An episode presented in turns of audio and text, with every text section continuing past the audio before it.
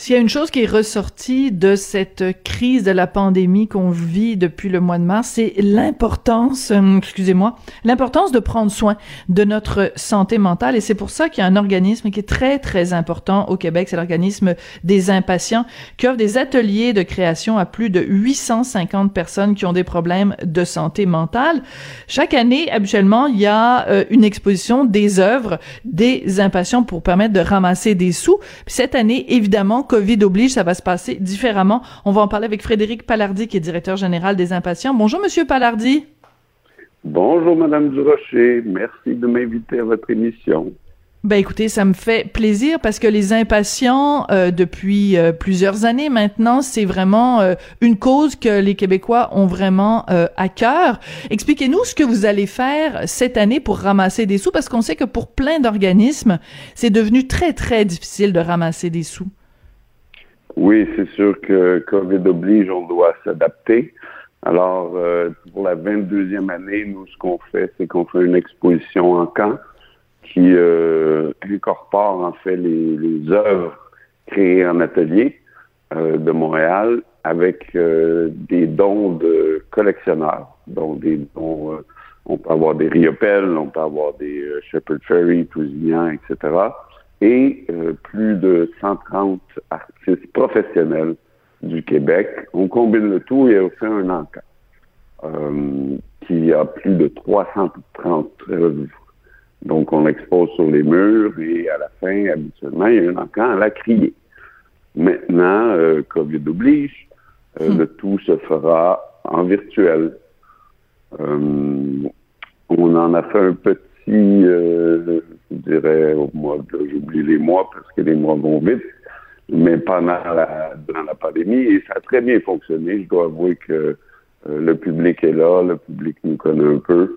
Et euh, c'est notre 22e édition, donc euh, on compte cette année encore avoir un grand succès.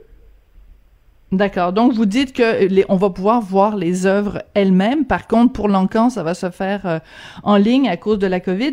Monsieur Palardi, la raison pour laquelle je voulais euh, aussi vous parler aujourd'hui, bien sûr, je voulais que les gens soient au courant de ce que vous faisiez, parce que des fois les gens pensent que bon, il y a c'est la pandémie, donc il y a plus aucun événement qui a lieu. Ça c'est la première raison. Mais la deuxième raison, c'est que justement depuis euh, cette COVID, on n'a jamais autant parlé de santé mentale ou de mm-hmm. détresse. Est-ce que vous, auprès des gens qui sont les impatients? Est-ce que vous notez justement plus de détresse?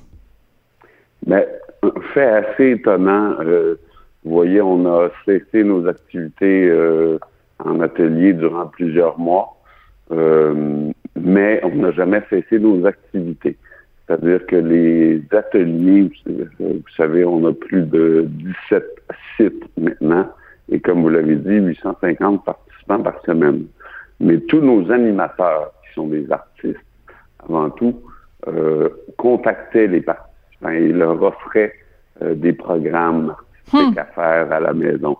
Et euh, je dirais qu'on a sauvé plusieurs avec ça.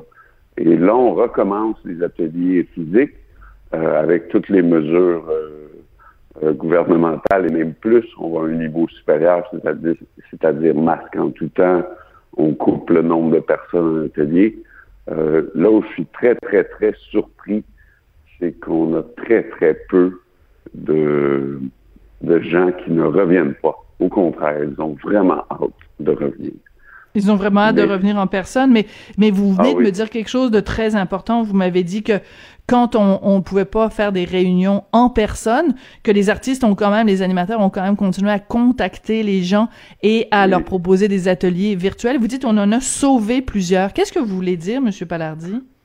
Ben, sauver plusieurs dans le sens que on, on continue d'avoir un lien. On continuait de, euh, de les encourager. On continuait un peu juste par exemple, un des bons coups qu'on a fait, c'est euh, habituellement l'été, on ferme les ateliers, mais cet été, on, a, on est allé porter directement plus de 500 kits d'été. Donc, euh, même moi, j'ai participé, donc on allait directement chez nos participants avec un kit d'été qui comprenait un cahier pour faire des dessins, une, une revue pour découper, des crayons, etc., etc. Donc, ils se sentaient écoutés et supportés. Hmm.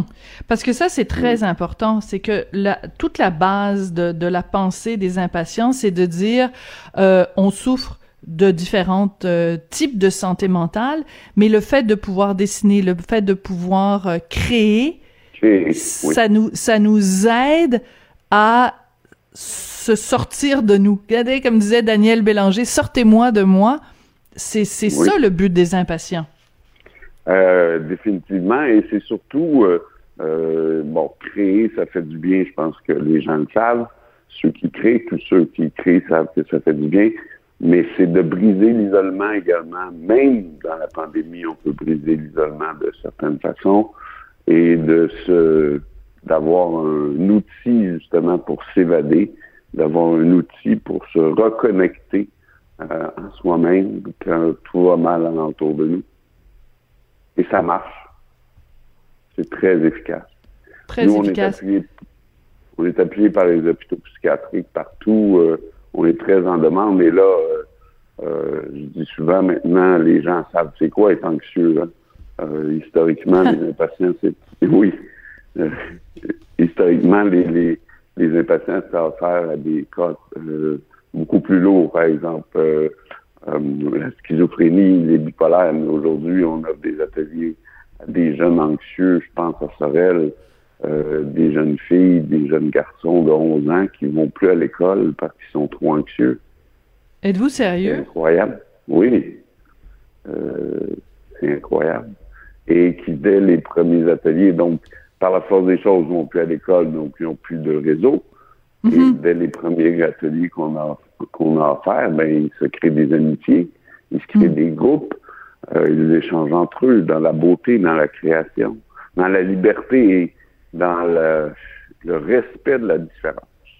Mm. Dans la beauté, hein, c'est important ça, Monsieur Palardi, parce que je pense que mm. c'est une des raisons pour lesquelles, euh, rappelez-vous, quand on était ces mois de confinement, euh, oh, je vais être, je vais être un peu ému, mais à quel point c'est ça qui nous a sauvés. Il y a beaucoup de gens euh, qui n'essaient peut-être pas nécessairement souffraient de santé mentale, mais on a tous fait de, de l'anxiété ou de un petit peu de, de dépression. Et c'est pas pour rien qu'on s'est tous tournés vers euh, la musique, des performances. On, on regardait euh, des, des, des, musiciens et des gens qui faisaient de la musique euh, sur Internet, qu'on a vu des enregistrements de, de, de pièces de théâtre, qu'on s'est tourné vers la télé, vers les films et tout ça, vers la lecture. On a besoin de beauté. C'est tellement important dans ces périodes difficiles.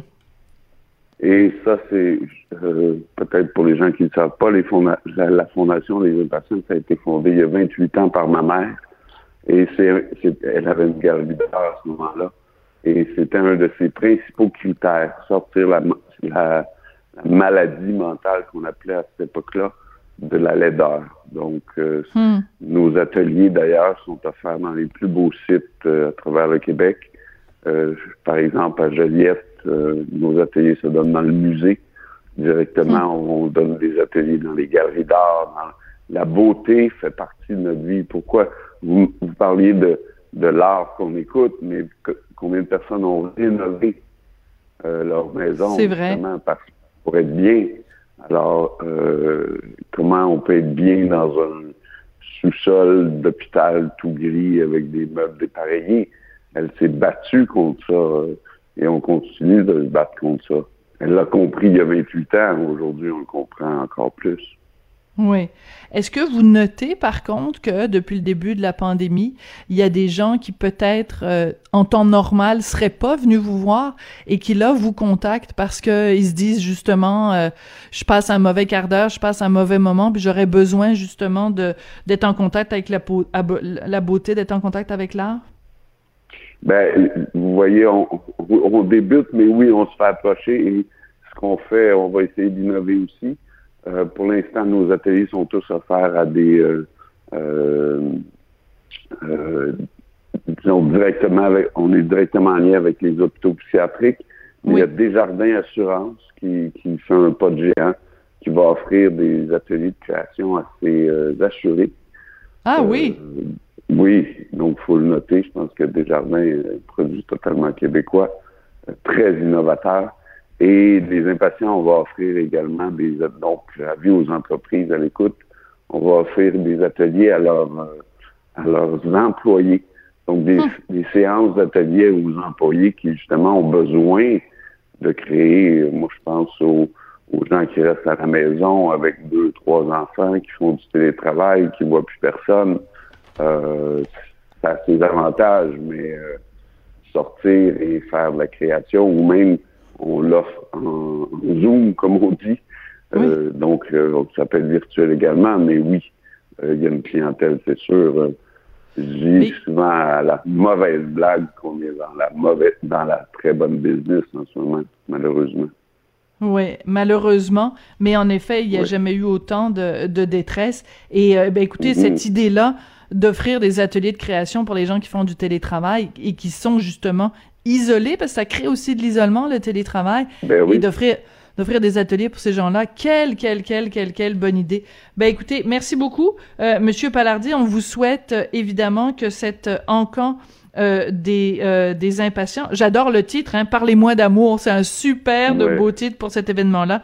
Ça va se dérouler donc du 16 au 29 octobre au studio des Sept Doigts. Et tous les fonds amassés vont permettre aux impatients de continuer à offrir gratuitement chaque semaine et dans 17 lieux au Québec des ateliers de création à plus de 850 personnes ayant des problèmes de santé mentale. Là, je fais juste lire le communiqué, là, mais... oui, oui, oui.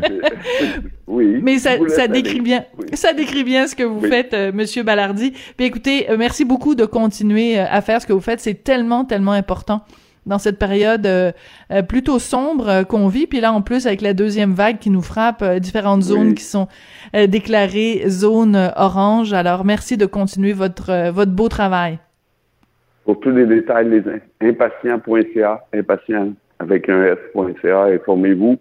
Euh, ça vaut la peine. Le catalogue est déjà, euh, le catalogue des œuvres est déjà en ligne, euh, mais on peut miser à partir du 15 octobre. Parfait, merci, beaucoup. Madame Frédéric Palardi, qui est directeur général des Impatients. Ben oui, à travers toute cette période assez sombre, il y a de la lumière, il y a de la création, il y a de la beauté. Quelle belle façon de terminer cette émission. Merci beaucoup d'avoir été là. Je voudrais remercier Hugo Veilleux à la recherche et à la technique, à la réalisation, à la, mise en, à la mise en onde. Ben oui, je vais finir par le dire. Sébastien Laperrière, merci beaucoup, puis on se retrouve demain. Au revoir.